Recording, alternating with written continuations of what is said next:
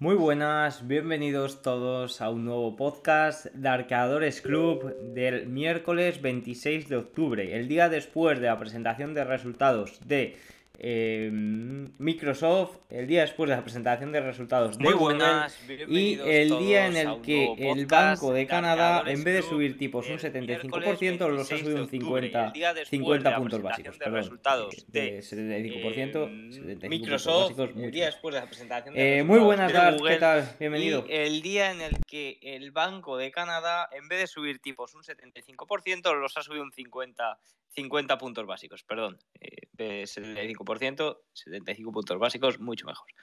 Eh, muy buenas, Dart, ¿qué tal? Bienvenido. Que tenemos mucho, mucho que comentar en el día de hoy. La verdad. Sí. Hay mucho jugo que sacar, así que ¿por dónde quieres empezar? Pues vamos a comentar los resultados de las grandes, ¿no? Vale, vamos a empe- empezar. Eh, Sí, primero comentamos los resultados, luego vemos cómo el mercado está respondiendo ante ellos y, y bueno, comentamos alguna cosita más. Vale, empiezo por Microsoft, ¿te parece? Venga, dale. Vale, eh, Microsoft en principio ha superado estimaciones, unos resultados, yo diría que buenos, dentro de la línea. Eh, fijaros, las ganancias 2,35 dólares por acción, cuando se esperaba 2,30. Eh, los ingresos 50.120 millones de dólares frente a los 49.610 millones que se esperaba. ¿Qué es un poco lo que ha tumbado o quitado un poco la esperanza ayer en el after? Pues el guidance. Eh, como veníamos comentando, los resultados los esperábamos en la línea, pero sí que es cierto que las estimaciones, pues quizás, qui- sí, quizás podían ser un poco más flojas. Y eso es un poco lo que en el after, en el día de ayer, pues echó para atrás un poco a los inversores, ¿no? Sí, Microsoft lo espera una fuerte bajada en la venta de ordenadores, eh, o sea, lo que es ordenadores y tablets. Eh, esto también le afecta eh, por la parte de las ventas de Windows, de su sistema operativo. Así que eso, eso va a provocar, pues eso, una fuerte desaceleración en todo ese, ese nicho de mercado. Y también se vio afectado, comentó, por la, por el- la fortaleza del dólar. También, Sí. Y también espera que durante el cuarto trimestre la fortaleza del dólar le siga afectando. Aunque los resultados fueron mejor que, que- que lo que estaban estimados por los analistas, fue el peor descenso en beneficio trimestral en más de dos años para Microsoft y el peor crecimiento en ventas trimestral en más de cinco años. ¿Vale? Así que, que, que se batieron las expectativas, pero eso no quiere decir que, que los resultados fueran buenos, eran los peores desde hace mucho tiempo. Las ventas de Windows bajaron un 15%, lo que, no, lo que comentaron. Eh, el Azure, que es la, la parte de- del cloud de, de Microsoft, que es la, segunda empresa de cloud más importante del mundo después de Amazon Web Services, eh, subió un 35%, ¿vale? De, los ingresos. Eh, se, eh, se está ralentizando el crecimiento y las estimaciones para, para el, último trimestre, el último trimestre del año son peores que la que los analistas tenían, ¿vale? Como hemos dicho, bajan el guidance. Y espera, esperan que para el Q4 que las ventas de Windows bajen un 30% en lugar del 15% que han bajado en este Q3. ¿Vale? Decir que, que Azure, que la, la parte esta del cloud computing, que ha subido un 35%, un crecimiento de 35% de las ventas, an- antes de, de- de- de la situación en la que nos encontramos de alta inflación y casi una recesión, antes subían al ritmo del 50%. Por tanto, eh, se nota ese decrecimiento, esa ralentización del crecimiento, ¿vale? Eh, mm, también decir que Microsoft vende casi el 50% de todo lo que de todo su negocio lo vende fuera de Estados Unidos, por lo que es un gran afectado por el tipo de cambio, por la fortaleza del dólar. Los ingresos de Xbox también bajaron eh, un 3%, su ritmo de crecimiento, y, y mala visión, eh, mala visión de- de- del Q4 eh, no tan afectada por, por, gastos en publicidad como están otros como Google o hoy veremos como Meta, ¿no? Que, que sí que son más potentes a nivel publicitario. Al final, Microsoft, sobre todo, afectado por, la, por esa ralentización o esa parada en la venta de, de ordenadores portátiles y de tablets, que afecta mucho eh, a la parte de Windows. Pues vamos con Google, si te parece, al final, por hacer un poco comentario de, Microsoft, porque no sé si te has dado cuenta, pero hoy he puesto los apuntes del podcast, los he puesto en público eh, esta mañana, porque he hecho ahí como las claves, las cosas más importantes de, tanto de Google como Microsoft, que la idea era para el podcast, pero he dicho, va, pues lo suelto y luego lo leo, lo leo en el podcast.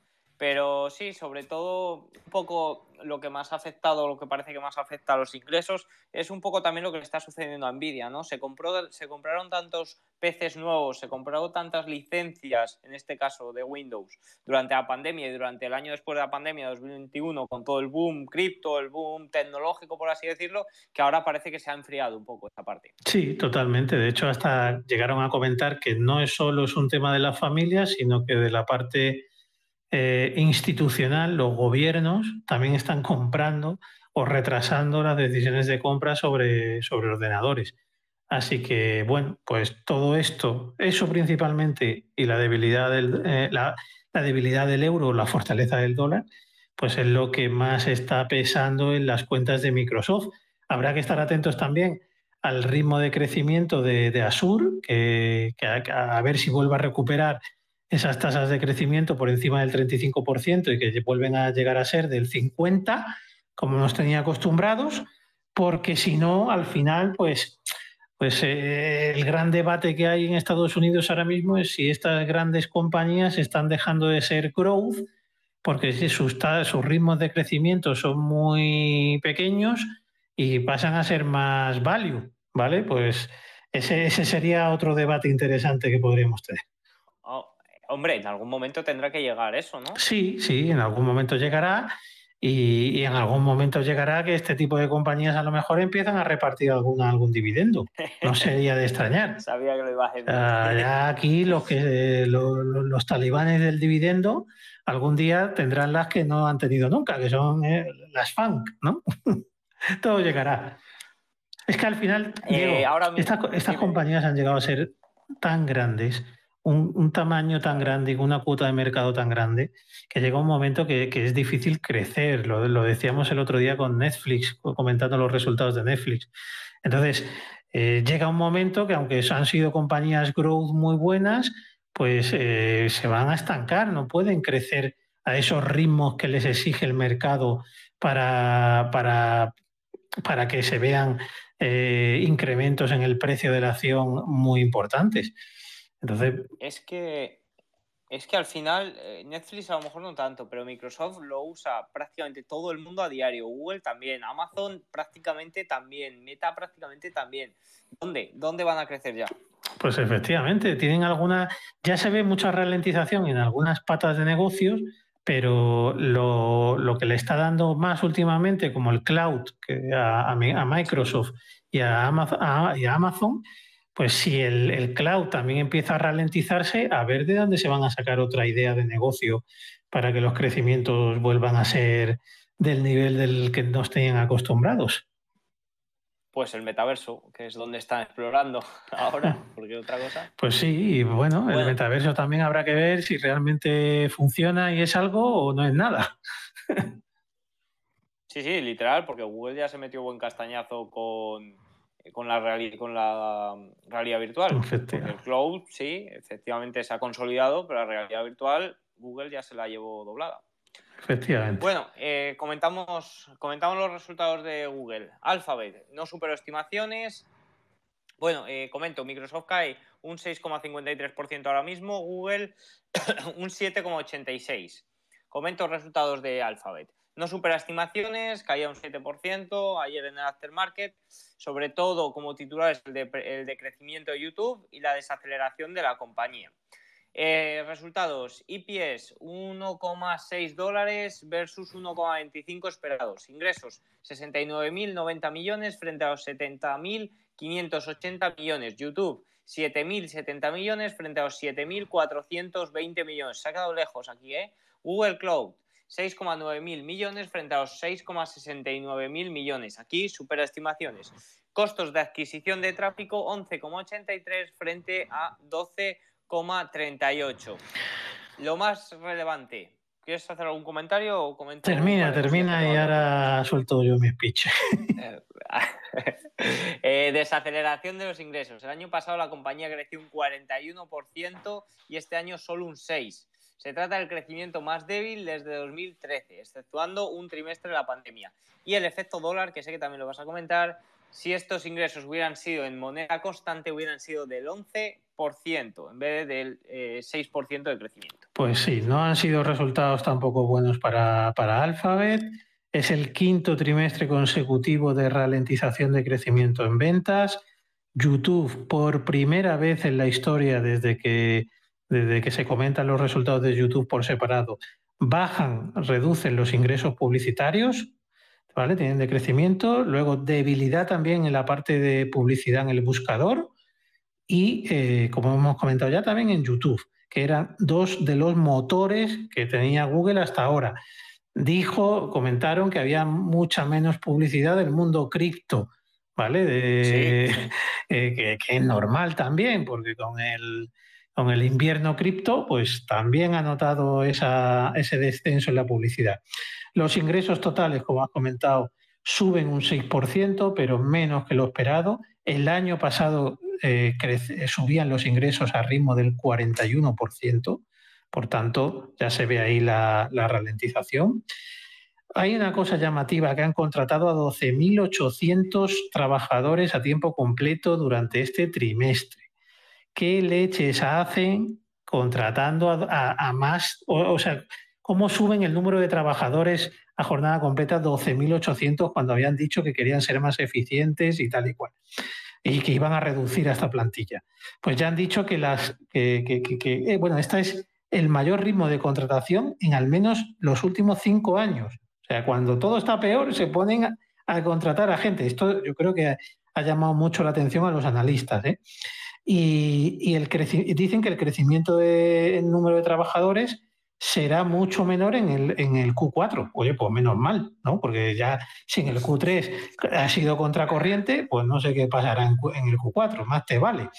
Eh, el buscador eh, sube las ventas un 4,3, pero, pero dentro de esa subida de ventas de 4,3 debilidad en la publicidad, ¿vale? Como decíamos antes, se nota que hay mucha, muchos menos clientes interesados en contratar publicidad. En YouTube la publicidad bajó un 1,9%.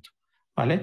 Eh, el mes pasado cerraron eh, Stadia, que era eh, la plataforma de videojuegos que, que, creó Google el año pasado, que se gastó un montón en marketing y la anunciaron por todo lo alto, pues ya chapada. El cloud, eh, pues las ventas suben un 37%, eh, eh, un poco más que, los trimestres anteriores. Y, es una, el cloud es una de las mayores áreas donde Google se gasta el dinero ahora mismo. ¿Vale? Así que, bueno, en líneas generales, pues como Microsoft, descenso de la publicidad, ralentización de todas las cifras y de todos los ritmos de crecimiento. ¿Vale? Hay una cosa curiosa de Google que es que eh, toca muchas puertas, alguna vez sale bien, pero normalmente no le suelen salir, bueno, evidentemente Google es la gran empresa, o sea, una de las mayores empresas, algo ha hecho bien. Pero a lo que voy es que últimamente toca muchas puertas y algunas tiene que dar pasos marcha atrás. Ya has comentado una y la otra también han anunciado que han cancelado la próxima generación de su portátil, que ya iba bastante avanzado y han disuelto todo el equipo que estaba que estaba desarrollándolo. También hemos comentado antes con la realidad virtual que le sucedió hace unos años. Entonces, Google al final yo creo que trata de tocar muchas puertas, si alguna va bien, pues genial, pero si no, tiene que dar marcha atrás y algo que veo es que da marcha atrás eh, bien, es decir, rápido. Da marcha atrás y lo mete a otro lado. Claro. Que, no se ceba en algo que ve rápidamente que no. Es que, eso, es que eso es fundamental. Como tú, estés, si no te das cuenta a tiempo de que algo no funciona, eh, te puede ser una, forma de quemar dinero tontamente. Entonces, eso es clave. A mí me parece un éxito en la gestión, porque al final nos creemos que este tipo de empresas, que todo lo que crean funciona y no es así. Eh, como tú dices, tienen que tocar muchos palos, algunos sale bien, muchos sale mal, cada vez salen más mal, porque cada vez hay menos palos ya que, que tratar y lo, que se meten son pues, temas menos importantes. Eh, entonces, si te das cuenta que algo no está funcionando o que no puedes ser el líder o el mejor en ese sector, sal corriendo y céntrate en lo que te da dinero, porque además en época de crisis como la que estamos, pues todavía te penalizará más el seguir quemando dinero en esos negocios que no son rentables. Otra curiosidad también, eh, le preguntaron en la conference call eh, por TikTok. Ya no, ya es, no es solo competencia de Meta, de Instagram, sino que también es competencia de Google por la parte de YouTube, pero también por la parte de buscador. Los jóvenes cada vez buscan más reseñas de productos y recomendaciones en TikTok en vez de en Google. pues mira. Y eso le preguntaron y dijo que, que bueno, que sí, que es cierto, que tiene que cambiar un poco eh, o que están investigando las formas de captar más la atención en las búsquedas de Google. Si os fijáis ya salen mucho más, bueno, ya llevan tiempo saliendo vídeos mucho más arriba, imágenes, por ejemplo, cuando compras ropa, reseñas, lo primero que te sale arriba, son imágenes, que ya lleva bastante tiempo. Entonces ese también es otro punto que me sorprendió. Sí, curioso, la verdad es que no había escuchado esa utilidad de TikTok. Yo no soy usuario de TikTok, no sé, a lo mejor me tengo que abrir una cuenta y ponerme allá a bailar con la careta de Darth Vader, pero de momento no lo he usado nunca. Pero bueno, mis hijos lo van a empezar a utilizar, creo que a no mucho tardar. Así que estaremos más atentos a eso, pero curioso que, sí, al final la gente busca nuevas formas de, los jóvenes sobre todo buscan nuevas formas de buscar. Eh, Instagram yo creo que también se, se, ha convertido, es posible en otro en otra especie de buscador, ¿no? que, busques ahí las marcas, que busques ahí para obtener información. Así que, bueno, pues todo este tipo de cosas sí pueden ir afectando y minando un poquito lo, la posición ¿Sabes cuál es la diferencia? Porque Twitter, por ejemplo, yo noticias y al día, Twitter es la mejor forma de ponerte, pero nunca se había planteado como una alternativa es decir, como una competencia a Google, ni, ni, Twitter ni Instagram hasta el momento. En cambio, TikTok es la primera vez que, mira que llevo ya dos años, tres leyendo Conference es la primera vez que veo que a Google se le hace esta pregunta, porque es una pregunta, esto fue, es una de las últimas preguntas de la Conference Call.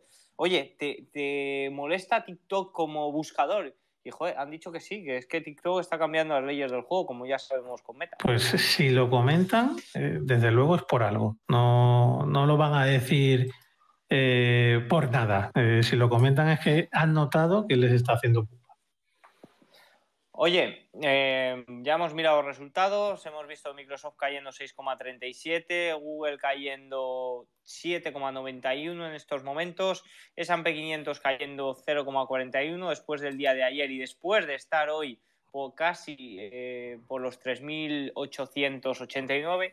¿Qué ha pasado en el Banco de Canadá? Eh, pivot de la Fed eh, a corto plazo, que iba a subir los tipos 75 puntos, que ahora lo sube 50.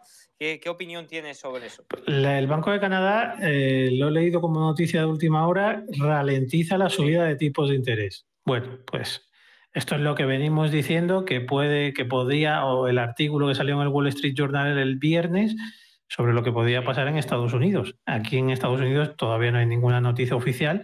Lo sabremos el día 2 de noviembre, que hay reunión de la FED para subir tipos y nos darán algún tipo de mensaje ahí relacionado con la futura subida de 75 puntos básicos en diciembre. Ojo, a ver si nos van a sorprender y en noviembre ya solo suben 50.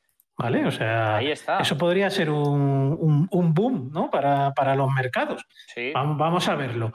Eh, de momento, por lo que vemos en los mercados, ha sido una sesión bastante curiosa porque venían los futuros muy negativos. Bien, es cierto que sobre todo en la parte de tecnología y más todo lo relacionado con publicidad, debido a, los resultados que presentaron Microsoft y, y Google, ¿no? O Alphabet. Eh, durante la sesión, desde que ha abierto, se han ido recuperando, se han ido recuperando. El SP500 ha llegado a estar en positivo. El Nasdaq mm, creo que no ha llegado a estar en positivo, pero muy cerquita, después de haber ido bajando más del 2%. Ahora, pues volvemos a tener al triple Q eh, bajando un 1,73 y el SP500 bajando un 0,36.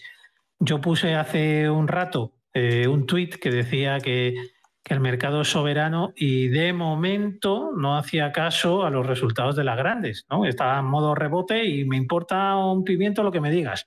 Que, las compañías presentaban que me deje, que quiero subir. Y hay veces que el mercado se pone así, en ese modo, y hay que hacerle caso. Lo que estamos viendo, pues eh, una caída muy moderada en el SP500. De hecho, a nivel sectorial, el único sector que cae es la tecnología con un poquito, estoy viendo ahora mismo, ¿quién es este? Espérate.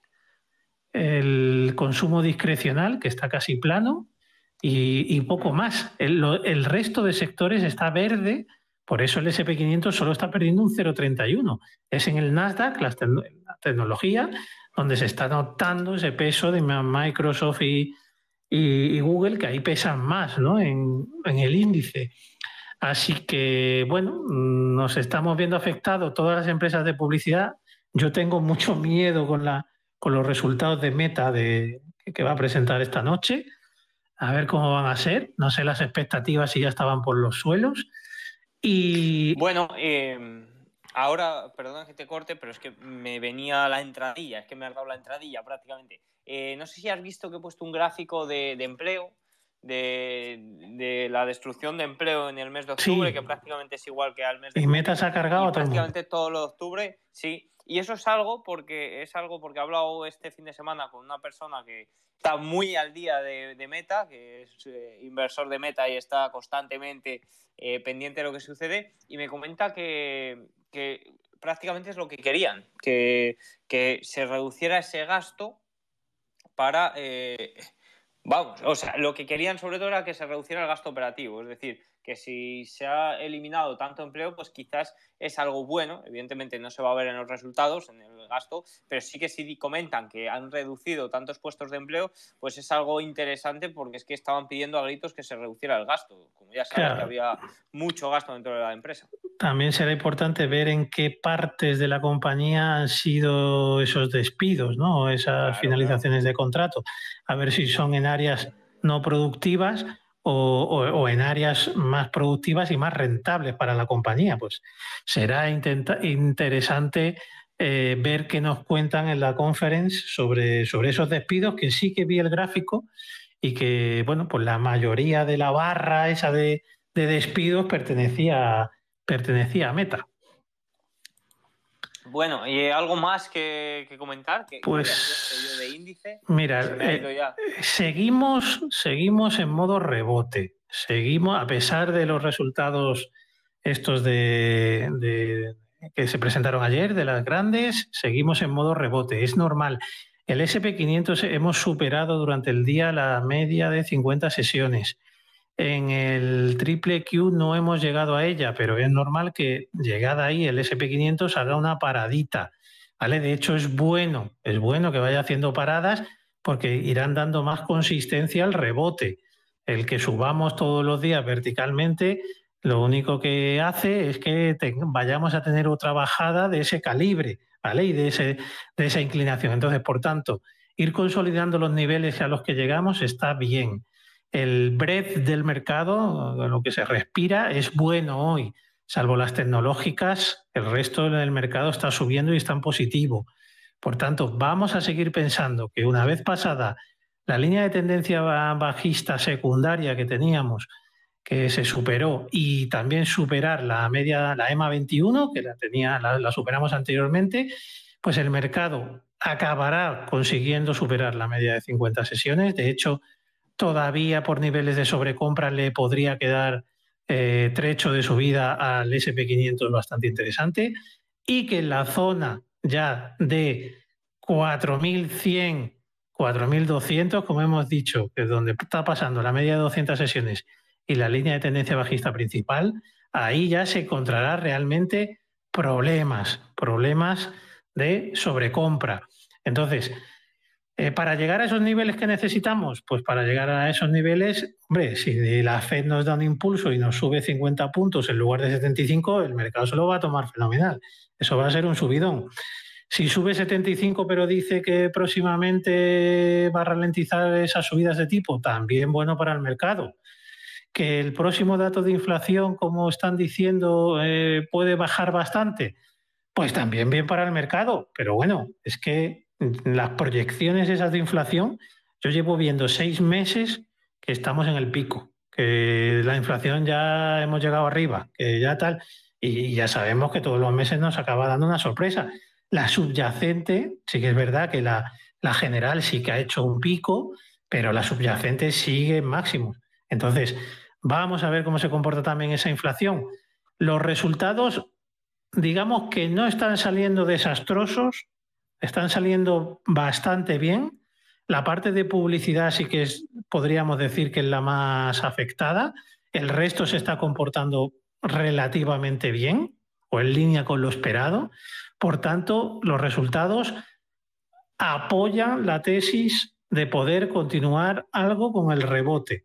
Vamos a ver entonces por dónde nos llegan las noticias negativas. Vamos a ver qué nos cuenta también, aparte de los resultados de meta de hoy. Eh, mañana tenemos los de Apple, a ver qué nos cuenta de, ese corte de producción del iPhone 14 Plus que, que comentamos también hace unos días y, vamos a ver qué más resultados nos van comentando las grandes. Pero de momento la tendencia es a corto plazo es mm, de poder seguir continuando con el rebote. No vemos finalización del mismo. Oye, y el euro, por último, por comentar, el dólar eh, está cayendo un 1% en estos momentos, perdiendo eh, canal y perdiendo también, bueno, pues esa zona de soporte que estaba en la paridad. Correcto. Pues sí. Ya hemos tomado medidas ante ello, por lo menos un poco, pero ¿qué, opinas de, esta caída del dólar? Quizás es un poco porque sí que espera ese pivot de, la Fed para la próxima semana. Pues yo es que de la Fed prefiero no, no predecir nada y dejar que dejar ver lo que realmente nos dicen. Lo que sí es cierto y que es un dato objetivo es que el dólar ha perdido con el euro esa parte baja del, canal alcista por donde circulaba. Por tanto, nosotros ya hemos tomado medidas en, en al respecto, porque teníamos muchos dólares, y, a, a, su vez, pues también hemos tomado medidas porque nos ha dado entrada al mercado y esta semana hemos realizado varias entradas. De momento, todas las entradas nos están funcionando perfectamente según lo esperado, o sea que eso también es un buen síntoma del mercado, de que esas entradas sean, se estén respetando y, podamos seguir en ellas.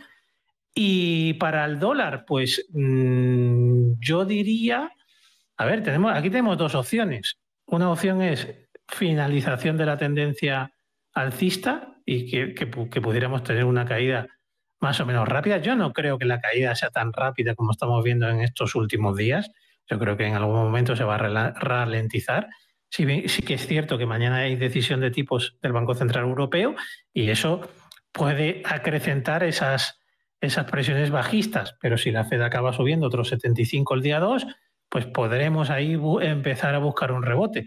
Pero no sería de extrañar que el dólar se fuera a marchar a las inmediaciones de la media de 200 sesiones que ahora mismo pasan por el 0,96. Recordar que nosotros siempre miramos dólar-euro para formar una especie de base. Y si los datos no siguen siendo muy buenos y acaba el rebote en la bolsa, pues desde ahí poder hacer como lo que parece que nos está haciendo ahora mismo el West Texas, el crudo, que parece que está empezando a formar la parte derecha de esa base. Pues estaremos, estaremos atentos a lo que pasa y desde luego nosotros con lo que con lo que vemos en los gráficos actuamos y en Darkadores, pues de momento muy contentos. Y por cierto, recordar ya que, se va a acabar el programa, que como dijimos, este día 31, el lunes es 31 eh, o el día 1, mandaremos una newsletter a todos los que están apuntados informando de la apertura de puertas para todo aquel el que se quiera que quiera darle una oportunidad a arqueadores. De hecho, en la newsletter mandaremos también un vídeo explicativo de todo lo que se puede encontrar dentro de la comunidad e información. Así que todos estáis invitados a verlo. Eh, así es, así que nada, poco más. Por cierto, decir que ya estamos casi 2000, cerca de las eh, eh, mil, eh, ya no sé qué mil era, eh, cerca de las mil reproducciones en, en, en Anchor, en Spotify sobre todo, que llevamos menos de un mes por ahí, o sea, dándole caña por ahí, o sea que, que genial. Así que nada, poco más. Lo que sí que nos está descontando el dólar euro es el pivot de la, del Banco Central Europeo. ¿eh? ¿Te imaginas que ahora... Eh, claro, claro, eh, eh, esa es buena, esa es buena. Imagina, todo el mundo está descontando 75 puntos básicos mañana en el Banco Central Europeo, pero como saque, valga, salga por 50, ojito, ¿eh? Anda aquí. Bueno, muchas gracias a todos, como siempre, y nos vemos el lunes. Ya el lunes que viene comentamos todo lo que pase este final de semana. Un saludo para todos. Chao. Chao.